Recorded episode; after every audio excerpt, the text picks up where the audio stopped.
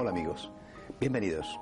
Bienvenidos a este domingo en el cual celebramos la entrada triunfal del Señor en Jerusalén, el domingo de Ramos, una fiesta muy alegre en muchísimos sitios. Sin embargo, una fiesta que es como la puerta que abre, que abre la Semana Santa, semana maravillosa, pero también semana en la que recordamos los trágicos acontecimientos de la muerte de nuestro Señor muerte y posterior resurrección, que será lo que celebraremos el domingo que viene en la Pascua.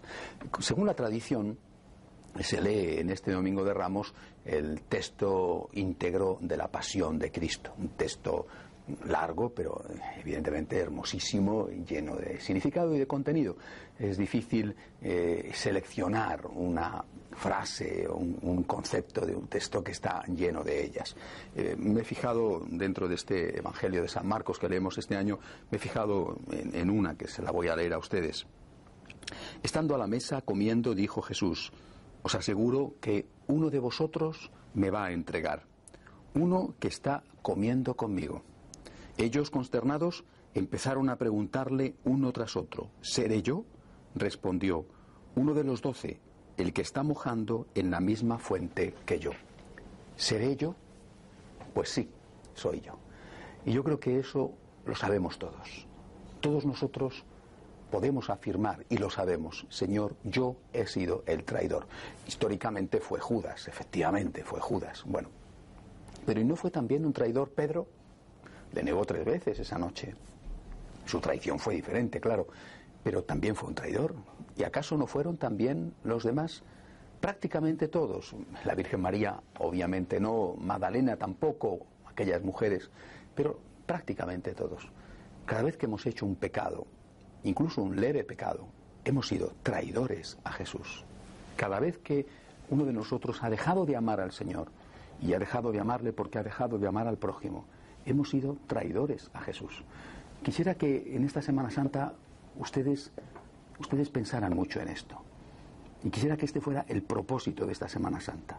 El que se dieran ustedes cuenta de que Cristo ha muerto por cada uno de nosotros he sido yo el traidor. Díganselo ustedes, Señor, yo he sido el culpable de tu muerte. Yo he sido el que te ha traicionado, yo. No otro, también otro, pero Señor, he sido yo. Tú has muerto por mí. Y por eso, cuando uno se da cuenta de lo grande que ha sido el sacrificio que Cristo ha hecho, no solo por la humanidad entera, sino por cada uno en particular, por ti y por mí, cuando te das cuenta de la grandeza del amor de Dios, de lo que tú, de lo que yo le he costado a Dios.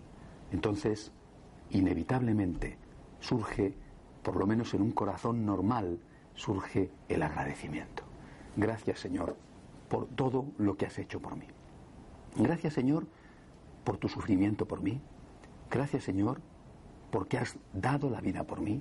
Gracias Señor porque me has dado el perdón de los pecados sin yo merecerlo.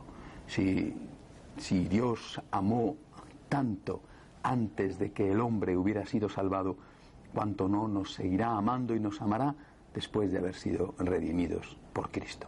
Por eso, cuando uno contempla los acontecimientos de la Semana Santa desde esta perspectiva, estoy seguro de que se produce en el corazón de cada uno de nosotros un aumento extraordinario del amor a Cristo, del agradecimiento a Cristo. Por último, otro propósito.